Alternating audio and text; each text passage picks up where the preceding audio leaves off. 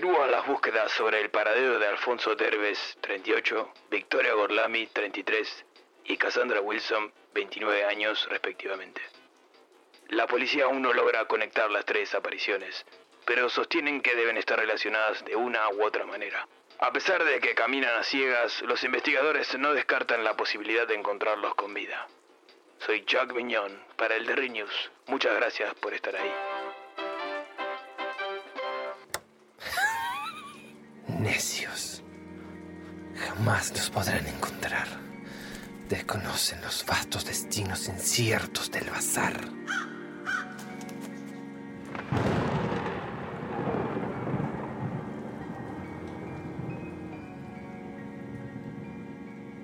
Bienvenidos a la segunda temporada del Bazar de los Tormentos.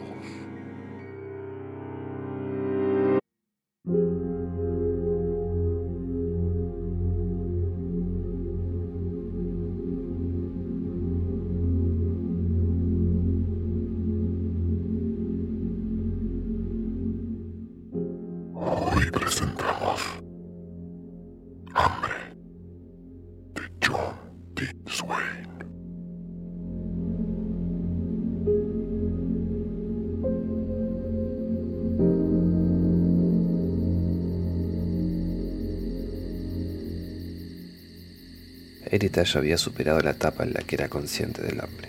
De hecho, hubo una ruptura casi completa y ascética de la conciencia mental y física, un regocijo sereno en el que su mente funcionaba con asombrosa claridad.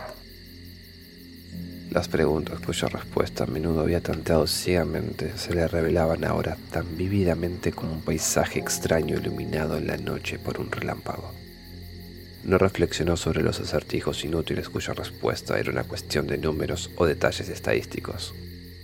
Por primera vez fue capaz de captar el significado de la eternidad sin principio ni fin, de un universo sin fronteras. Un dispositivo tan infantil como nuestra concepción del tiempo le divirtió. Percibió la racionalidad de la cuarta dimensión, de otras dimensiones más allá. Mientras tanto, mientras atravesaba la oscuridad, le parecía que era inmensamente alto, su cabeza entre las estrellas, y que en lugar de caminar permanecía fijo en el espacio. Mientras que a su lado, a ambos lados, huía de los árboles y los campos, las colinas pequeñas y las granjas dispersas.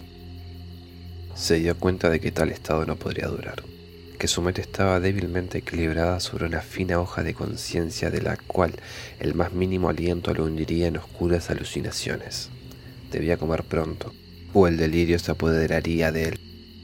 Por tanto, fue con feroz alegría que, en medio de todos estos kilómetros de casas oscurecidas, contempló una casita cuyas ventanas resplandecían, luces de vela, porque al acercarse observó que había velas encendidas en las filas de cada alféizar.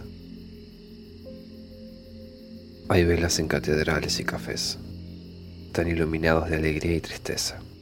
Adornan casas antiguas y austeras donde hay plata muy gastada y libros viejos y muebles pulidos por generaciones de manos, y retratos con el ceño fruncido en paredes descoloridas.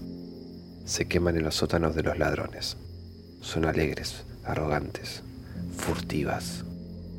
Vistas en esta casa aislada y mucho más allá de la medianoche, solo podrían indicar una ocasión, la muerte. Heritage, olvidando su primer impulso de pedir comida, se vio obligado a detenerse aquí para presentar sus respetos a los muertos. Con la urbanidad del hambre, saludaba al inmóvil, anciano, mujer, niño, con un saludo y una despedida. Entró, y cuando abrió la puerta sin llave, un hombre venerable se levantó y hizo una reverencia. Lo he estado esperando. Dijo simplemente. Sabía que vendría. ¿Cómo? Cuando solo tomé este camino, uno extraño para mí, por casualidad, El anciano sonrió. no existe el azar. Por supuesto, no podría saber que sería usted en particular, pero alguien estaba destinado a venir. Necesito un acólito para poder completar mi tarea. Miró una pequeña mesa sobre la que había sido arrojado un mantel rojo y sobre el cual había un largo rollo de tela de lino blanco, fino como un capullo, con dos grandes velas encendidas en cada extremo. El anciano notó Heritage mientras sus ojos se acostumbraban al parpadeo de muchas pequeñas velas. Llevaba sobre sus hombros lo que parecía ser un par de cortinas de terciopelo, tejidas con diseños floridos en rojo, dorado y negro. Señaló la figura envuelta en la mesa. Esta es una princesa real, le explicó. Su historia es bien conocida por los egiptólogos, debido a que se negó a casarse con su propio hermano, su padre, el faraón, hizo que la estrangularan y su cuerpo se le negaron los ritos sagrados de la sepultura. Fue embalsamado, pero metido en el sótano de la casa de un esclavo. Lo compré en un gran museo de arte y antigüedades. Me tomó todo lo que había ahorrado durante 50 años de trabajo duro con mi pluma. Antes de que el Nilo abriera su cauce hacia el mar, estaba escrito en los planetas que yo debía realizar esto que me propongo hacer, pero no puedo hacerlo solo. Heritage asintió con gravedad. ¿Qué puedo hacer entonces? El anciano le entregó dos velas que él había encendido.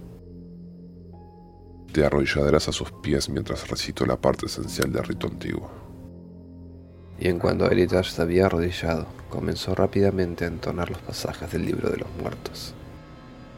La vacilante luz de las velas sirvió para hacer fluir todo lo que había en la tranquila habitación. La momia envuelta parecía respirar rítmicamente. En los rincones más recónditos de la habitación saltaban y jugaban sombras ridículas. Sobre las manos de Eritas corrieron pequeños riachuelos de cera caliente, pero no lo sintió. El hambre ya lo había liberado de la tiranía del dolor. De repente, la voz del anciano cesó. Después de un momento, dijo, No hay ningún sarcófago que pudiera comprar, así que preparé una caja de cedro simple, forrada con seda suave afuera la tumba que excavé para ella, y debo levantarla en mis brazos y sacarla. Pero esto es solo un sacrilegio, por lo que, según la ley inmutable del antiguo Egipto, tú, mi acólito, debes maldecirme y fingir que me apedreas. Heritage se inclinó. Le pareció muy apropiado que hiciera estas cosas, y con cuidado dejó las velas y tomó la piedra que el otro le entregó. Que los dioses te maldigan tu alma por sacrilegio, dijo con voz fina y alta, y luego arrojó débilmente la piedra hacia el anciano, pero no directamente a él. Golpeó la ventana al fondo de la habitación, se volcaron varias velas y se oyó una risa entre dientes cuando uno de los paneles fue demolido. De la noche negra entraron por el cristal roto de la ventana dos gatos negros, con ojos color jade. Con paso solemne, la mirada fija al frente, pasaron hasta el tosco altar. Se agacharon y saltaron sobre él, uno a la cabeza y el otro a los pies. Y allí empezaron a lavarse ceremoniosamente la cara, haciendo misteriosos signos cabalísticos con sus patas, como los pases de un nigromante o los encantamientos de un sacerdote. El anciano asintió. Está bien, dijo, e inclinándose levantó la momia ligera y seca y la sacó de la habitación.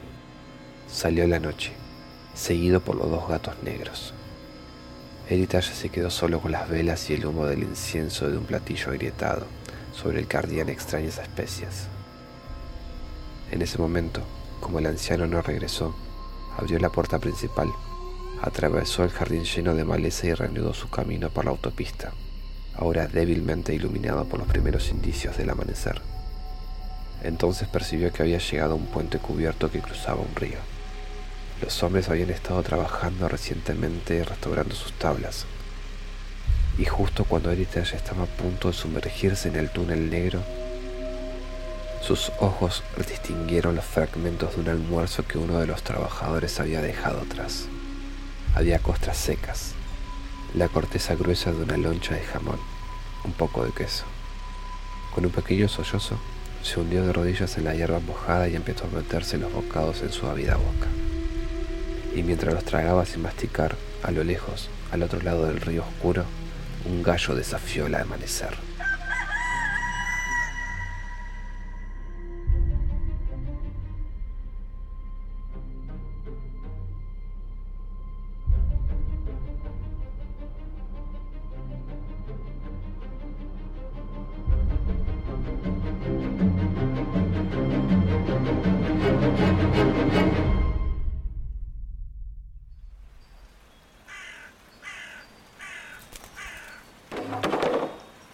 No, Plutón.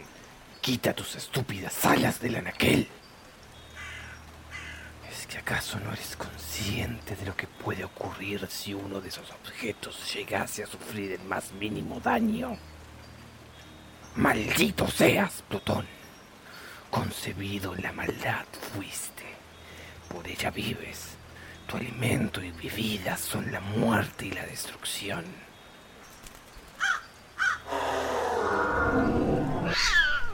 Y ahora vuelves a adoptar esa estúpida forma felina. ¿Acaso no aprendiste aquella lección que te costase vuestro ojo izquierdo?